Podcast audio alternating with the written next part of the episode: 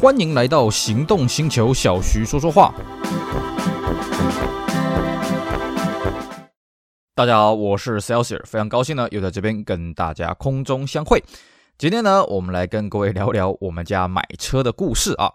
呃，我们家呢，从以前到现在呢，啊，这个换过好几台车了啊。那因为呢，我们家是开公司的，所以呢，大部分我爸的车子呢都是公司车了啊。直到这几年，他才自己弄了一台车子来开。那么在此之前呢，其实我妈也买过一次车。那我们今天呢，来讲讲我妈买车之前还有之后有趣的故事。好，那个我妈呢，这个她号称了哦，她号称说她这个学校毕业之后呢，诶，进入职场没多久，她就去考汽车驾照。所以呢，她这个在我们小时候呢，口口声声说，老娘会开车，老娘会开车，不要瞧不起老娘不会开车。啊、讲归讲啊，其实呢，在我这个小时候呢，我是真的是没看过他呃开过车了啊。那我爸这个可能是为了这个其他公众交通的安全呢，也不让我妈碰车。那我也没看过呢，我妈去跟他身边的活人去借过什么车了。我相信呢，大家应该都是为了这个其他道路公众交通通行的安全的考量之下呢，呃，不得已做出这个决定的。那么我妈呢，这个既然借不到车啊、那老我老爹呢也不愿意借给他车，那怎么办呢？那求人不如求己，自己来吧啊，那自己买车吧啊。不过呢，我妈一直都觉得啊，像以前我们家住这个台北的时候呢，她一直觉得台北的交通很乱，因为那时候呢，台北正在挖捷运，真是到处挖了坑坑巴巴啊，不像现在这个台北的交通真的改善很多。以前我们那个时候真的是交通黑暗期啊，到处都在挖马路，到处都在盖捷运。所以，我妈她当然也就，呃，不敢开车上路。后来我们全家搬到台南了，哎，这个环境好很多啦。啊，台南这个捷运呢，到我们节目录的现在都八字还没一撇了啊。这个只是说什么通过什么方案了啊，这还没施工了。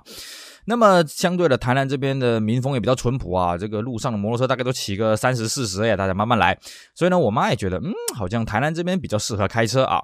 不过呢，那个时候倒不是因为台南交通环境好才促使我妈想要买车了啊，主要是因为，呃，我妈她本身是邮局的公务员啊，那邮局的以前在台北上班的这个公务员呢，那要这个搬到台南嘛。就是说，所谓的申请调职啊，那只是很奇怪了啊。我们一般都以为说，应该台北的缺比较少，因为大家都想往台北集中。没想到台南的缺更少啊。所以一开始呢，我妈是跑去这个高雄抵公休了啊。什么叫抵公休呢？呃，因为邮局这种系统，它是可以平常日也可以排轮休了哦。那也就是说呢，当今天某某某排轮休的时候，那我妈就过去坐她的位置这样子。然后那个时候是在高雄啊，所以我妈那时候很辛苦啊，变成说。一大早呢，要出门骑机车去台南火车站搭火车，然后再搭到高雄火车站，然后再骑一台机车呢去他要抵公休那个邮局去报到了啊！而且一个邮局通常就待个一两天这样这样，然后换来换去跑来跑去的啊。那久而久之呢，这个下班也是这个颠倒方向跑嘛。久而久之，我妈觉得哇，这样做实在太累了，所以她希望说，哎，是不是以后可以开车呢？就开高速公路上下班呢？那正好啊，那个时候我看到电视广告，那时候电视广告呢，正好有一台车呢，号称它推出了1.4的自排车型，哎，所以我就催我妈说，哎，不然我们去看看这台车怎么样呢？我妈也说，好啊，好啊，好啊，好。哎，各位会觉得哈，为什么我们要锁定1.4自排呢？其实，哎，不瞒各位说了哦，在我们那个年代，对于车子的大小呢，完全是按照排气量去看的哦，完全不是按照这个车子的售价啦、车壳的大小去看。我妈觉得说呢，那个女孩子呢，不要开太大的车子哦。当时她的想法是这样啊，之后她的想法有改变。所以呢，他觉得一点四的车子不错啊，一点车子一点四的车子应该小小的，而且呢，他不开手排，他只开自排。虽然我妈以以前一直跟我讲，老娘当初的驾照考的可是手牌的呢，可是实际要上路了，嗯，还是跟现实低头一下好了。所以呢，那时候我们就去看了这个广告主打的所谓的一点四自排了啊。那当时呢，我们去看了一下车，最后为什么没有买？其实这个个中的原因我不是很清楚了啊。不过呢，我可以确定的是，如果当时有买的话，那我们家还真的开了一台超级稀有的车。子啊，因为呃，细数我们家开过的车子，大部分呢都是一些很典型的国产车啦，或者是一些平价的进口车了啊。那么这个这台车到底是什么车呢？啊，各位一定很好奇啊。好，这个答案揭晓是什么呢？雷诺的银钻。哎，是的，没错，就是雷诺的九号。后来三富把这个生产权给买断了之后呢，自己推出小改，然后这最后期呢叫做银钻。而且那时候为了抢攻女性市场，就推出了一点四的自排。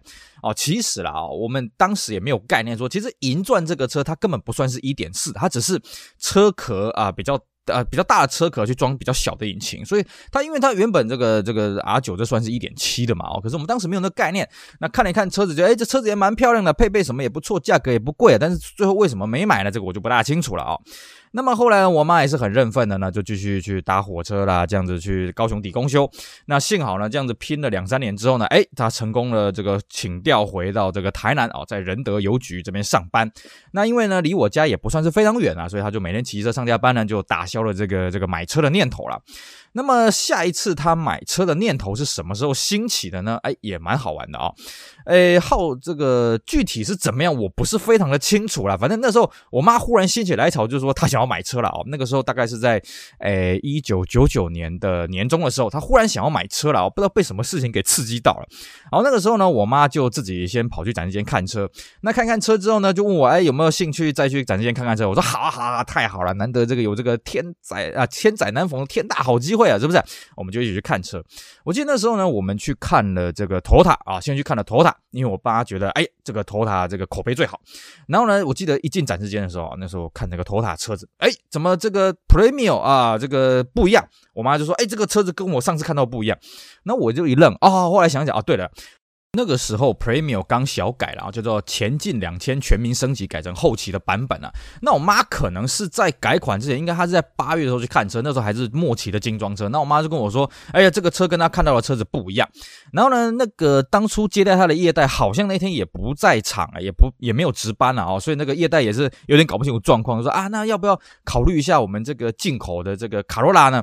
然后那个时候进口的卡罗拉呢，正好是那个高压卡罗拉嘛，然后我就去看了一下进口的卡罗拉。我只能跟各位讲啊，那个车门一打开，我想把它关起来，为什么呢？因为那个车什么配备都没有，你去看那个 Premium 那个小改的，哇，打开有米色真皮内装、核桃木方向盘、核桃木内装啊，这个应有尽有的东西。结果呢，那 Corolla 打开，呃，那个内装是绒布椅的，然后没有核桃木，然后呢，这个中控台这个素到不行啊，这怎么看就觉得，哎呀，这个售价多少？哎呀，还比这个 Premio 一点六还贵啊！不买不买不买，不要不要不要。然后呢，那天我们就这样看了一下新的 Premium，那我妈是说了哦，她其实不太喜欢小改的 Premium，她觉得小改这件 Premium 比较好看，所以我们就呃稍微这样拿个资料呢，跟业代留下联系方式呢，我们就离开了。之后呢，我们也有去旁边的这个三菱汽车去看啊。我记得那个时候，那间三菱汽车呢，它这个门口摆的是一台这个小改款的九九年式样的这个 Lancer 啊，哦，就是改这个直瀑镀铬金钻头的。哎，这个内装我也很喜欢。哎呀，这个内装也是米色。那我妈看到这个米色内装，什么核桃木，她看了也是直摇头。呃，这个我不要，这个我不要。然后呢，我记得那天展示间后面还摆了一台那个 Diamant 啊，我也过过去里面坐了一下。哦迪亚曼。那我大概看了一下，觉得其实迪亚曼这车好像也没什么，那车头就是 Lancer，车尾是 Lancer 放大了，就这样。然后内装好像雷蛇还比较高级一点啊，那时候我的印象大概这样。其他的车子呢，我问我妈说：“哎，要不要去看看那个日产啊？”她说：“不要不要不要不要，老娘最讨厌玉龙了，我才不要去看玉龙了。”所以那次呢，我们大概就看了这两款车。那后来呢，我妈好像啊、也不知道基于什么样的原因啊，反正就是后来也不了了之啊，后来也不想买了啊。所以呢，这这两次呢，就是去看了雷诺的银钻，然后去看了 Premium 啊，就最后也是无疾而终了啊。当然呢，我在第二次的时候，当然就是 A 一些行路回来了啊，这些行路线还在我的架上，哈哈，这是美好的回忆。只可惜呢，当时啊、去看银钻的时候，没有去跟他 A 一个行路了。那么直到的后来呢，在两千零二年的时啊，两千零三年的时候呢，那时候我妈呢第三次想要买车，而且这一次是玩真的。为什么呢？因为我妈呢在此前呢去。跟一个朋友跑去美国去打工换宿了啊！其实讲白了就是，诶，他们有认识一个这个华人呢，在那边开饭店，然后去那个饭店帮忙，然后顺便去美国那边玩。然后呢，因为那时候我妈她也是不敢开车了，所以她在美国那边的整个整个几乎就是关在饭店里面。她说，如果她朋友不要开车带她出去的话，跟她同行那个朋友没有要开车带她出去的话，她真的就是被软禁在那个饭店里面。她说超级超级无聊啊，这个。到处都去不了，因为他说美国那个地方真的不是你可以想象的大，你没有车，你真的哪里都去不了。所以呢，他回来之后呢，他决定痛定思痛，老娘一定要自己开车啊！再怎么样，下次老娘去美国的时候呢，我自己去租车，自己去开啊！我也不要去跟人家低声下气的什么的。所以这一次是发了心，发了狠啊！啊，这个一定要买车。好啦，那这时候要买车，那这要去哪里看车呢？那因为那个跟这个 premium 那个时候又隔了这个大概三三年的时间了啊，所以我妈呢也没什么概念。那这时候呢，物以类聚，人以群分呢，她就问她身边另外一个朋友呢，哎，刚买车的一个朋友，哎，你买了什么车啊？那个朋友说，哎呀，我刚买了一台这个国产的 Camry 啊，这个车好啊，这个车赞啊，来来来，我那个业代也很好啊，哎，这个我就推荐你呢过去跟我一起看车吧，走走走走走。于是呢，这两个女人呢就自己去看车了啊。这件事情呢，我是后来才知道了，因为他们第一时间没有跟我讲啊，哦，然后我妈呢是真的买了车之后呢，哎，才这个跟我讲，哎，这个我买的这个 Camry 你觉得怎么样？我随便想。啊，你不跟我先讨论一下，你就先买了，那你现在问我，我我要怎么跟你讲？我如果跟你讲说不能买，你要怎么样退车嘛？然后呢，我只跟我妈讲了一句话，我说呢，啊、这个车子的好处啦，跟坏处啦，是一体两面的。什么叫一体两面呢？就是它这个车啊，这个好处是它卖的很多，坏处呢也是它卖的很多。好处就是呢，呃，卖的很多，所以你不用太担心这个车有什么大问题。有问题的话，陪葬的人一大堆啊。坏处就是什么？因为这车卖的多，所以这失窃率很高。然后我妈说，哦，这样子哦，她也当时她也不当一回事啊。后来她就发现，呃，这个车这个缺点真的是还很恐怖了啊、因为后来呢，她身边有不少人这个 Camry 就被牵走了啊、那那个时候呢，后来我听我妈讲啊，就说那时候她就去跟她朋友两个人去看车嘛啊、哦。然后呢，这个业代呢看到这个朋友带了一个朋。友过来，哎呀，喜出望外啊！啊、这个画面呢，这个叫做什么？叫做山顶洞人带着山顶洞人回来了，什么意思呢？呃，其实呢，我妈这个朋友呢，买车也算是山顶洞人啊，就是据说他们当时买车呢，也是不杀价了啊。这个业代说什么就是什么。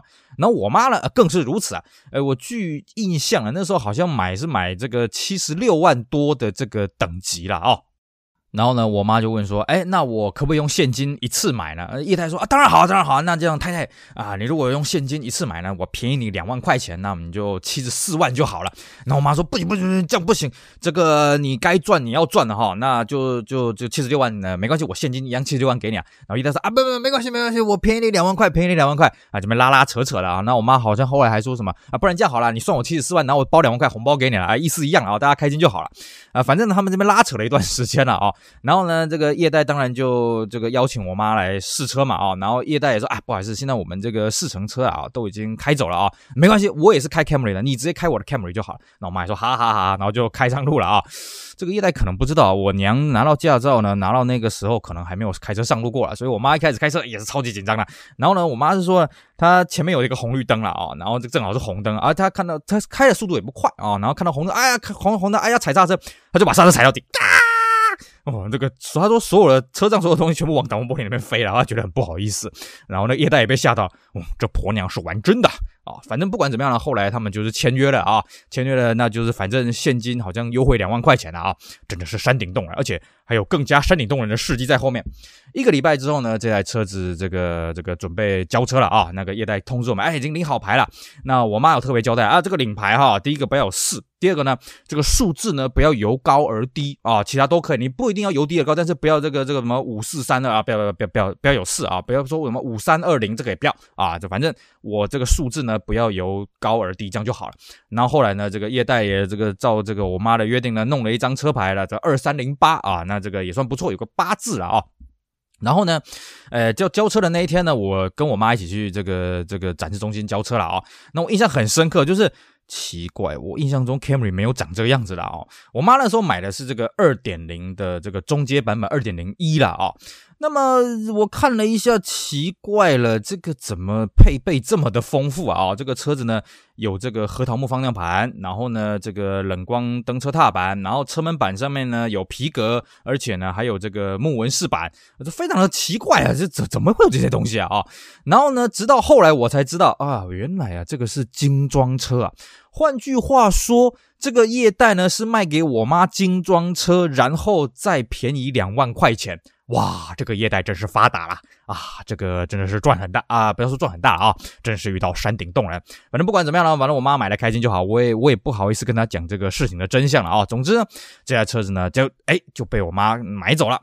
那后来呢，我也问我妈说，嗯，奇怪，为什么你当初当初在买雷诺的银钻的时候，你说这个车子车子呢，这个怎样怎样怎样怎样，想要买个小车就好，为什么你要买 Camry 这么大呢？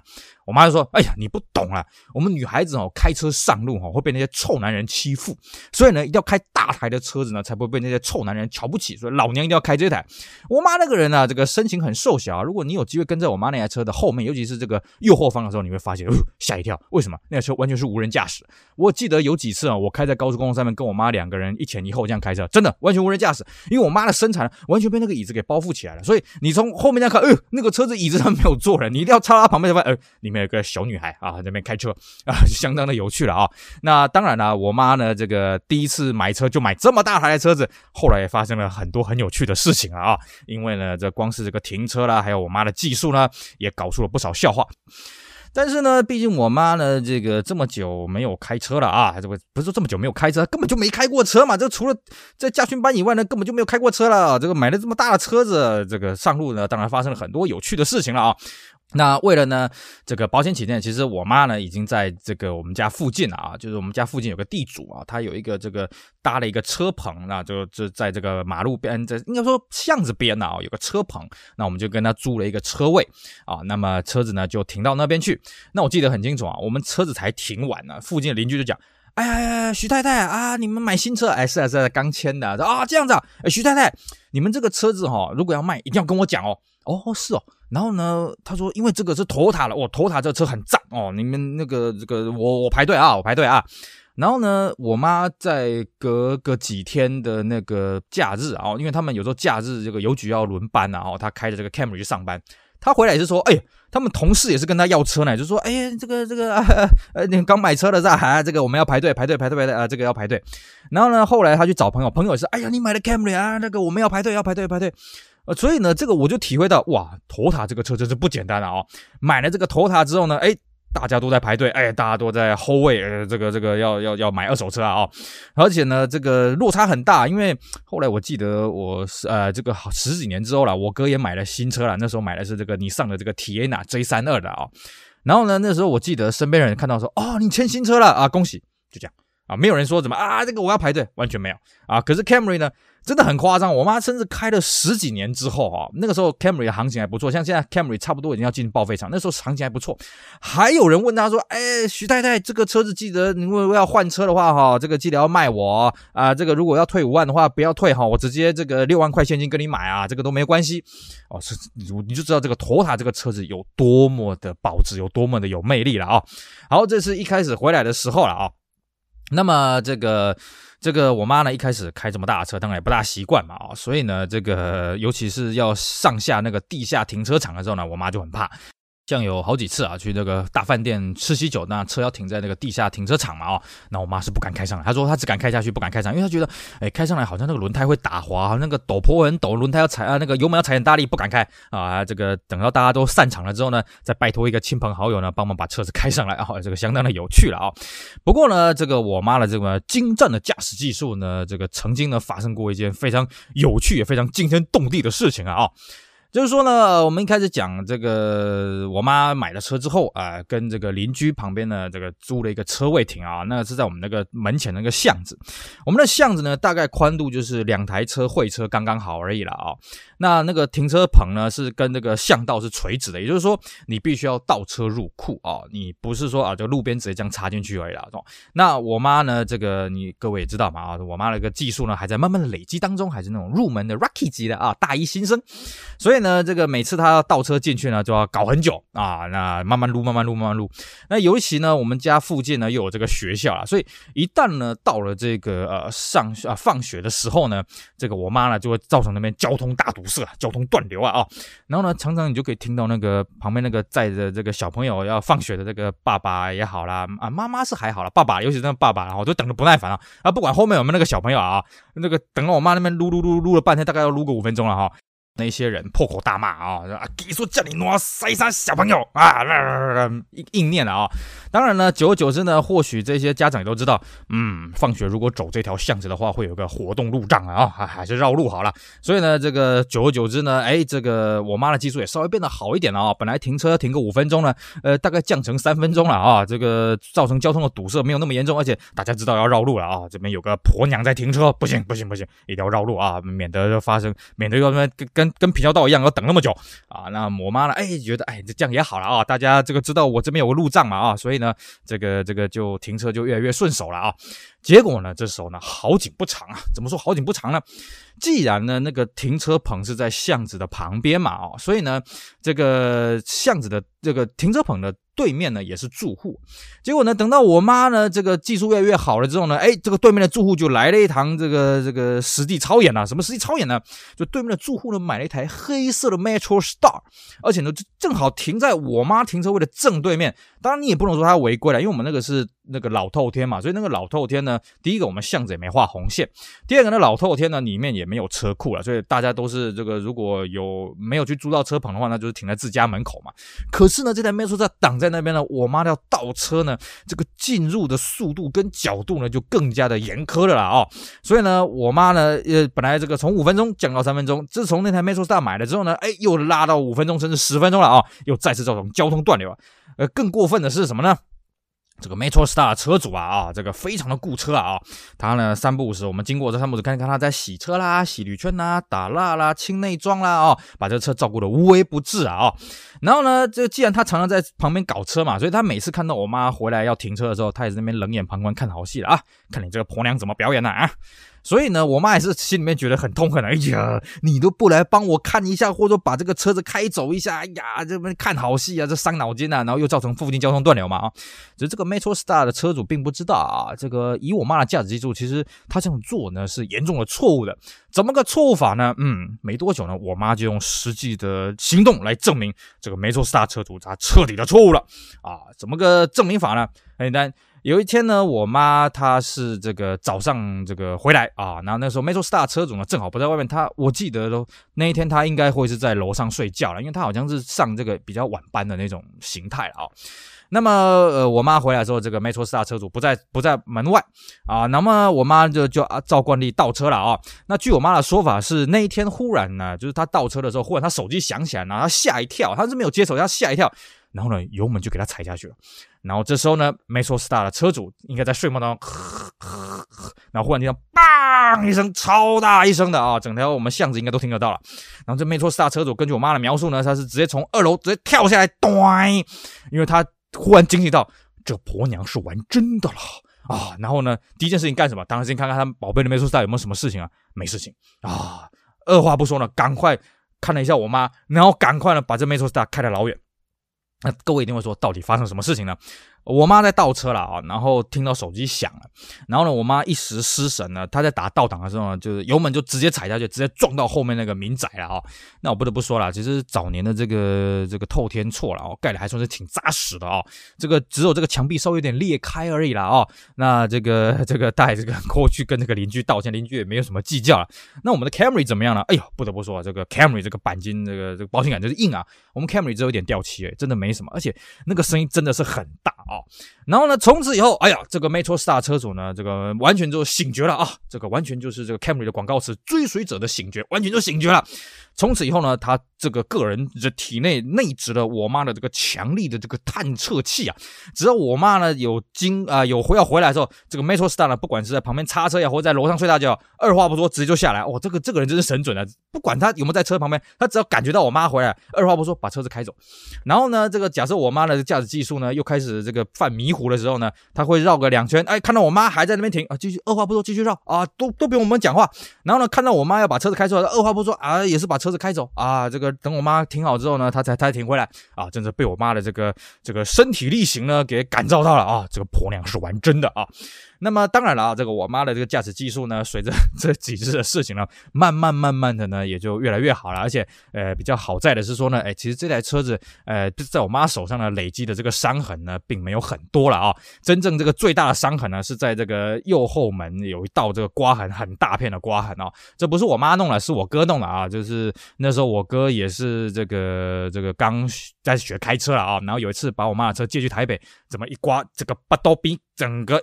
几损呐哦，那这个这个我倒是蛮惊讶，哎呀，其实这个最大的战功是我哥制造的，不是我妈制造的啊，这让我相当的意外。那么另外一方面呢，虽然我妈的驾驶技术越来越好，不过因为我妈那个人呢、啊、耳根子软啊，哦，用闽南语来讲叫耳康 Kim 行瓜嫩了哦，所以呢，她既然买了车子呢，常常被这个朋友凹啦，说说啊，你就顺顺来搞我载啦，你就顺路来载我一程啦，或者是哎呀，我看你开的就这么差，我来开了，我来开了。那我妈呢，这种人就是这个彻底心瓜了呀，她也不敢直接跟对方这样讲了哦。然后呢，她也是很抱怨，就说哎，有些人开车就给他乱开啦，哦，给他乱剪呐，或者油门乱踩什么，在看。也是很心疼啊。但是呢，我妈又不太会拒绝别人啊，所以我妈对这点也是蛮困扰的。针对这一点呢，我后来呢帮我妈这个想出了一个办法是什么呢？我就跟我妈讲啊，不然既然你现在驾驶技术这么好，然后不然我弄一台车子给你啊，给你玩。然后呢，这台车子呢，哎，一它不会有人跟你借，二不会有人叫你去顺路去载它。我妈说什么车啊？嘿嘿嘿。后来我弄了一台这个三门的这个 Focus JR 给她，哎。因为是手牌的嘛，所以不会有人跟他借车。然后呢，呃，因为是三门的嘛，所以不会有人想要叫他顺便去载他。我妈说：“哎，这的确开了这个 Focus 之后，再也没有人跟人家借车了啊，再也没有人叫他去顺路去载他了啊，相当的不错。不过呢，那个 Camry 还是继续服役了。我们这个上一集节目跟各位讲嘛，这 Camry 呢，从我妈买车到现在呢，我们节目录了现在呢，都还在我们家持续的服役。而且这台车子啊，这个诚如我之前所言，这个车真的是很好开啊，而且呃，油耗呢还我觉得还可以接受啦。最重要是这个车开起来舒服啊，长途也没什么。感觉，而且最重要的。Tota 这个车真的是没什么毛病啊！这台车子呢，我记得一开始买的时候是引擎有渗油的那个现象，那个时候包括好像 Artis 也有这个类似的现象，那原厂也是有召回了啊。之后我记得就没什么大问题了哦。买到现在，呃，有啦，就是那个冷气曾经有一段时间都不大冷，然后那个这个里面有一些这个应该是它的冷风的那个切换的那个翼板有一些马达上的声音了。